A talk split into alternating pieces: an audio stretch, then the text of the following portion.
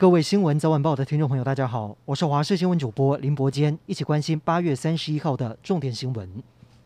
今天国内新增三例本土确诊，一例境外移入，一例死亡，而首例机师突破性感染框列二十六名接触者，采检结果都是阴性。指挥中心表示，推估对社区的影响应该不大。另外，今天下午，我国自购的 AZ 疫苗又到了五十九点五万剂，开放施打年龄也往下修。另外，关于 BNT 疫苗到货状况，外传在九月一号到货数量为九十几万剂。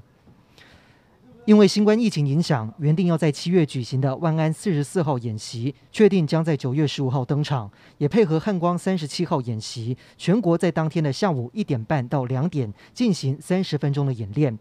国防部表示，遵循中央流行疫情指挥中心防疫的指导，这一次万安演习只发放防空警报及空中威胁告警系统手机警讯，不实施人车管制及疏散避难演练，避免产生群聚。也提醒民众，收到简讯的时候，必须要保持镇定，不要紧张，按照正常作息就可以。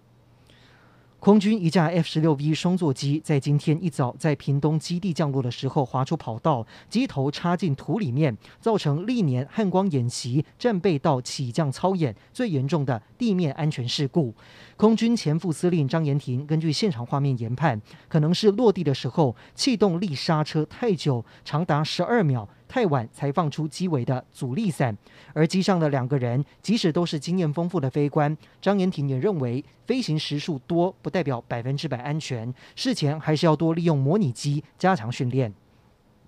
凯达格兰论坛二零二一亚太安全对话受到疫情影响，今年以视讯的方式举办。总统蔡英文特别录制影片，强调愿意确保区域稳定的责任，但是不会走向军事对抗。美国驻联合国前大使克拉福特也透过视讯参与，并且秀出黑熊布偶，还有台湾凤梨果干。而提到台湾不是阿富汗，他还说，如果失去台湾，美国将失去亚太地区。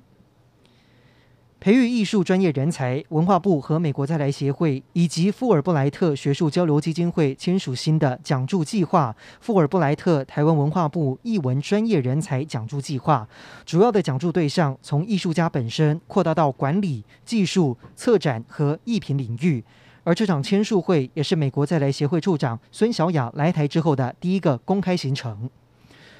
五倍券将在十月上路。财政部长苏建荣今天透露，为了提高数位券绑定率，公股行库从加码回馈、抽奖双管齐下，总预算高达了四点五亿元。劳动部将提供失业劳工子女就学补助，只要失业一个月以上，所得在一百四十八万元以下，孩子就读高中职又或者大专院校就可以申请补助。而补助款项各有不同，像是儿女就读私立大专院校可以补助两万四千元，若是独立抚养或者有两人以上就读大专院校的失业劳工，补助金额还可以再加急两成。就希望支持孩子就学，别让开学日成为家长的压力。以上就是这一节的新闻内容，感谢您的收听，我们再会。